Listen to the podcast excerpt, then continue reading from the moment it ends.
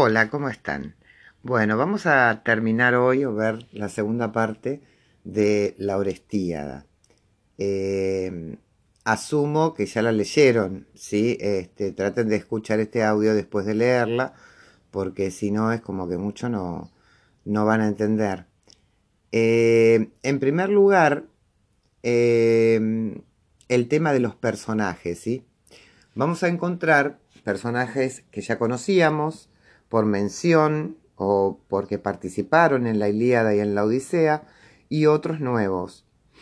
El personaje principal, de hecho la primera tragedia, ¿sí? la Orestíada es una trilogía que está conformada por tres tragedias. La primera se llama Agamenón y nos va a contar el regreso de Agamenón a su tierra, Argos, y su asesinato por parte de su mujer y su amante, Clitemnestra y Egisto. Y lo que quiero que vean acá es eh, cómo lo muestra al personaje de Agamenón la tragedia. ¿sí? Tenemos que tener en cuenta que esta tragedia se escribe 300 años después de las obras de Homero. Y la visión que tienen los griegos, tanto de los héroes como de la historia de Troya, cambió con el tiempo. Entonces, eh, de esa visión que teníamos en la Ilíada de Agamenón, que era bastante prepotente, eh, más allá de que, bueno, él eh, cumple su rol de jefe, pero se pasa en muchos casos, acá pongan atención a cómo lo presenta el coro, ¿sí? ¿Qué tipo de rey nos dicen que es? Si es un rey justo, si lo extrañaron en esos 10 años de ausencia. Em, y esto también se relaciona con la visión que tiene el pueblo. O sea, el, coro en la tragedia griega tiene un personaje, representa a un personaje. Y en el caso de la tragedia de Agamenón, el coro es el pueblo, el pueblo eh, justamente cuyo rey es Agamenón. Entonces todo lo que dice el coro es importante porque es lo que el, pueblo piensa de los personajes, ¿no? Y, y, entonces, tengan en cuenta esto, o sea, tanto como lo ven a Agamenón, que qué le reprochan, si le reprochan algo, y, cómo la ven a Clitemnestra. Clitemnestra es hermana de Helena, en realidad media hermana, porque Helena era hija de Zeus y Clitemnestra es hija del marido de, de la madre de ambas, Leda. Y, pero bueno, son medias hermanas y este aparentemente comparten esto de enamorarse fácilmente de otros. Eh, Clitemnestra utiliza la excusa de eh, que Agamenón asesinó a Ifigenia. Pero en realidad ella también es seducida por eh, Egisto porque hay una, una, historia compleja que viene de los antepasados de Agamenón y Egisto, ellos son primos, y había una vieja rivalidad entre sus abuelos que fue pasando eh, y que los enfrenta acá. No, no, quiero distraerlos con esa historia, normalmente todos los años se las cuento, pero este, considerando las condiciones particulares de esta cursada, eh, no quiero como agregar más este, información que después por ahí no saben dónde ubicar con esto de que nos falta la presencialidad, ¿no? Otro personaje que es muy interesante y que no había aparecido en la Ilíada es Cassandra. Y Cassandra es hermana de Héctor y de Paris, hija de Príamo y Écuba. Y mm, su historia es particular y esto sí se los cuento porque está, eh, o sea, tiene ese pequeño rol en la tragedia Agamenón, ya que Agamenón la trae como esclava de guerra, ¿sí? Se la queda como parte del botín, así como en su momento, ¿se acuerdan? En la Ilíada se están peleando por Criseida y Briseida, Agamenón y, y Aquiles. Eh, cuando termina la guerra, bueno, Agamenón se trae a Casandra como su esclava.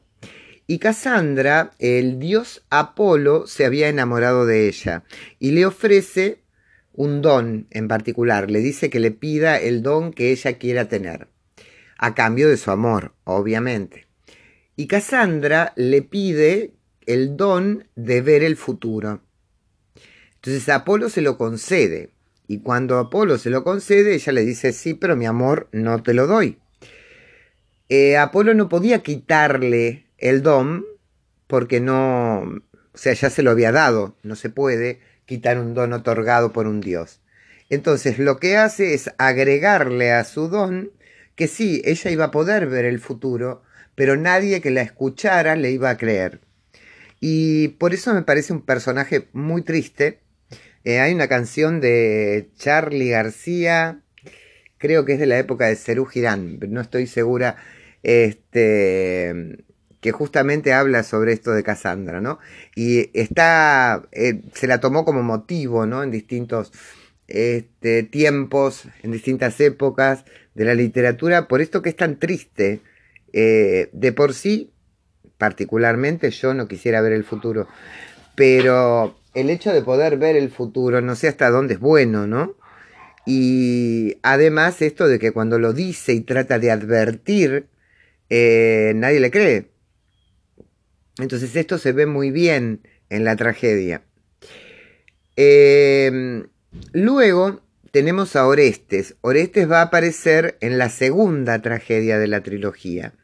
Y Orestes es el hijo varón de Agamenón. ¿Sí? Además tenía a Electra, que también aparece en esta segunda tragedia, y Ifigenia, que es la sacrificada eh, por el pedido de la diosa Artemisa, cuando Agamenón con sus hombres ingresan a uno de sus bosques y matan a una sierva. Eh, ¿Se acuerdan? Se los había contado ya. Eh, ese es el error trágico, que también se llama amartía, de acuerdo con la poética de Aristóteles, que comete Agamenón. Ese es el primer error que desencadena toda su propia tragedia. E ingresar a estos campos no sabían, matan esta sierva y el campo y la sierva eran sagrados porque era un campo de Artemisa, un bosque. Entonces a raíz de esto, la diosa frena los vientos y no pueden partir hacia Troya. Y le da la opción a Agamenón de que si quiere eh, partir igualmente a la guerra, sacrifique a su hija Ifigenia. Después, según algunas tragedias, la diosa a último momento, antes de que la maten a Ifigenia en el altar del sacrificio, la cambió por un siervo y a ella se la lleva a un, santuario. Hay este, dos tragedias de Eurípides que este, hablan de esto, ¿no? que Ifigenia está en un santuario de la diosa Artemisa eh, porque la diosa la salvó. Pero mm, volviendo a los personajes. Les decía, tenemos a Orestes que va a aparecer en la segunda y en la tercera, porque Orestes es este hijo varón que hereda el mandato de vengar la muerte de su padre. Y lo terrible es que para vengar la muerte de su padre tiene que matar a su madre.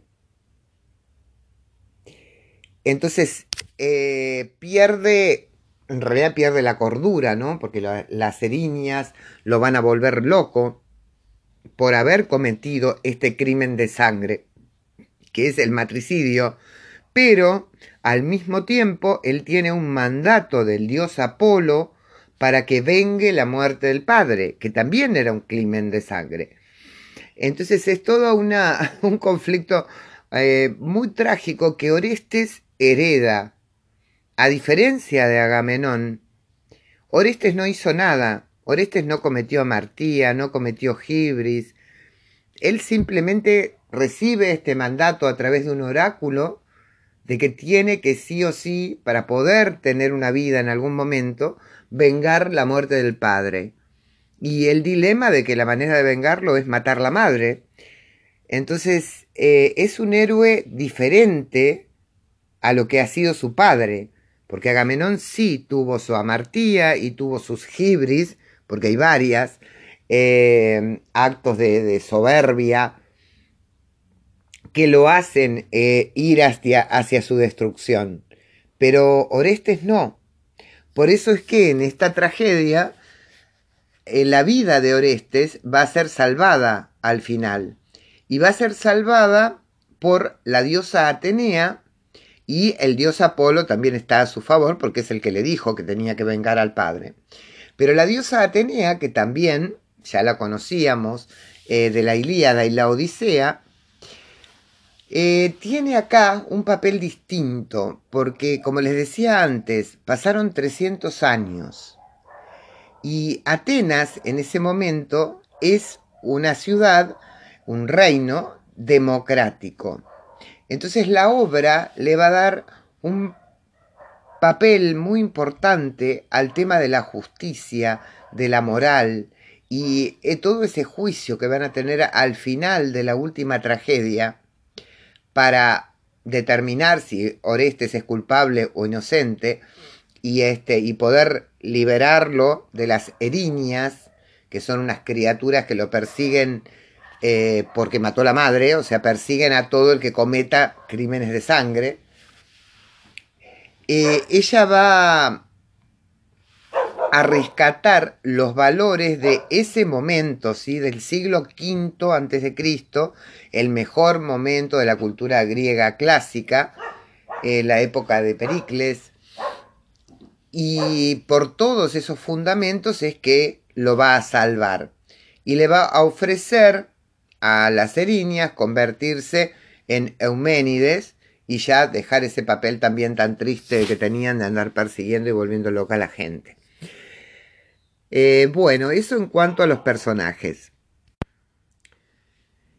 En la guía les puse el texto como palincesto y la hipertextualidad con Homero, ¿sí? Y esto es lo que les mencioné antes, o sea, relacionar el carácter de los personajes que ya conocíamos desde la Ilíada y la Odisea, la historia de mm, o sea, la muerte de Agamenón aparece en la Odisea y también aparecen varias menciones a Clitemnestra.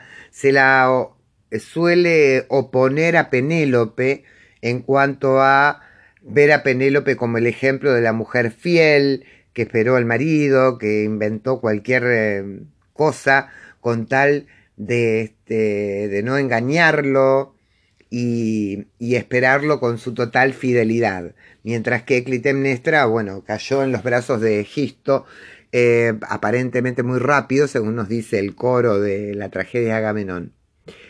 Eh, así que esto sería la hipertextualidad, la relación de una obra con la otra a través de los personajes y cómo se los ve eh, diferentes. ¿Sí? Bueno, en cuanto a los temas, eh, siempre el tema del poder, que evidentemente es un factor muy importante en la primera tragedia, porque es este, la oposición, digamos, entre el poder legítimo que representa Agamenón, el poder robado por parte de Clitemnestra y Egisto, cómo se enfrentan de alguna manera al pueblo al final, después de matar a Agamenón para quedarse ejerciendo el poder, ella y, y Egisto, y, luego en realidad eh, el poder pasa a ser la justicia en la última tragedia, por lo que les venía diciendo antes, ¿no?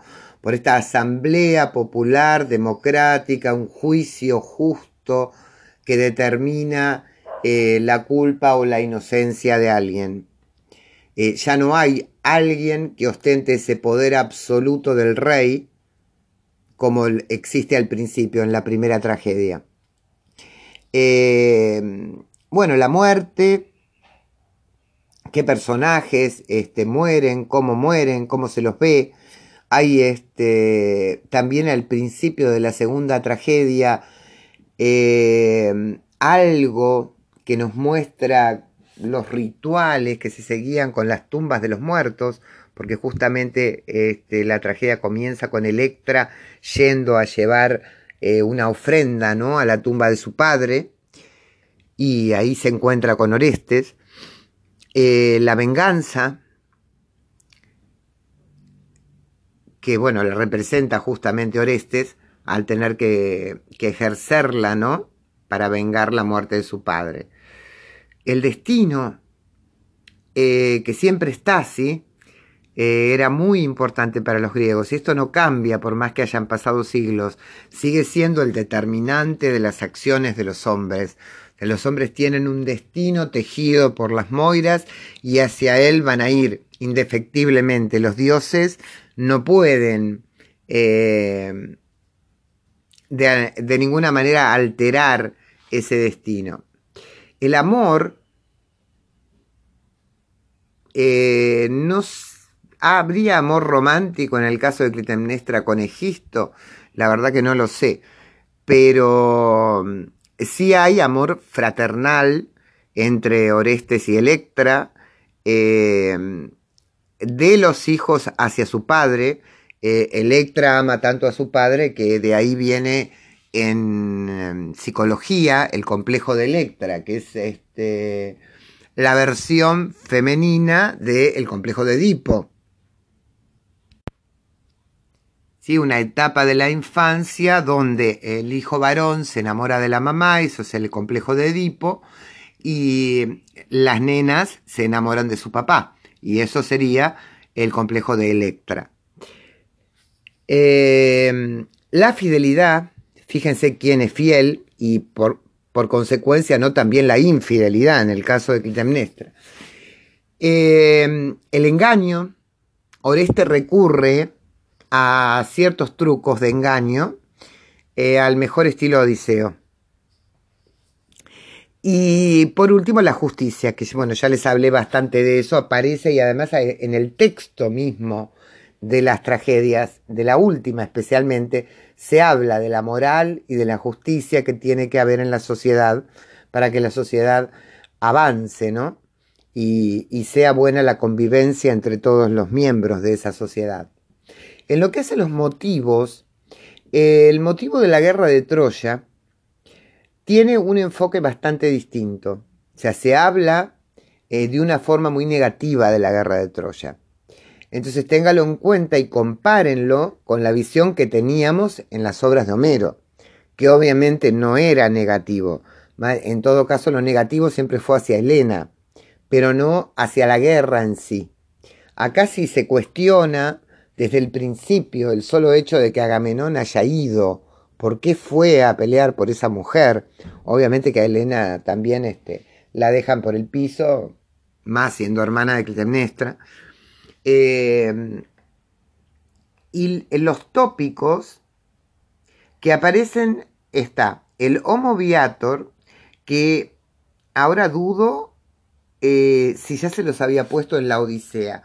Pero esto quiere decir hombre viajero. Y está representado justamente en la Odisea como un, personaje que a través de un viaje o de varios viajes eh, aprende, cambia, eh, madura. Y Odiseo lo representa, ¿no? En esos 10 años en los que él está viajando para volver a su tierra. Y acá también Orestes va a emprender un viaje para finalmente encontrarse al mismo, liberarse de las eriñas. Entonces también está presente en él. El hombre es lobo del hombre, está representado en la primera tragedia, ¿no? Eh, este choque entre Egisto, Clitemnestra y Agamenón. Eh, el amor como enfermedad podría verse también entre Clitemnestra y, y Egisto. Y las apariencias engañan, que viene en relación con el tema del engaño que veíamos antes, tiene que ver también con varias situaciones que hay en las tragedias donde algo parece una cosa y después es otra. Y, mm, también el discurso de Clitemnestra. Eh, pongan atención al discurso de Clitemnestra cuando se enfrenta a Orestes este, que él la va a matar y las cosas que le dice. Bueno, y finalmente yo les puse acá un esquema general de la acción de cada una de las tragedias para que vean cómo funcionan, ¿no? Eh, toda tragedia tiene un ascenso, una culminación y un descenso, y hay ahí una síntesis muy básica de qué es lo que ocurre en las tres. Y el punto 8 son los recursos dramáticos que vienen de la poética de Aristóteles, eh, que ya se los expliqué cuando hablamos de eso, ¿no? El tema de la mímesis, la catarsis, la verosimilitud, la amartía y la gibris y la anagnórisis. Eh, fíjense si encuentran la, amartía ya se la expliqué. La amartía de Agamenón es matar la sierva de Artemisa. La gibris, hay varias gibris de Agamenón. Entonces traten de encontrar a ver cuáles son eran estos hechos soberbios que desafían de alguna manera a los dioses, que los dioses se ofenden y por eso los castigan. Y la anagnórisis era el reconocimiento. También hay varias este, en estas tragedias. Que fíjense si las encuentran y si no, cualquier cosa, me preguntan en el foro, ¿sí? Bueno, hasta la semana que viene, no, la otra.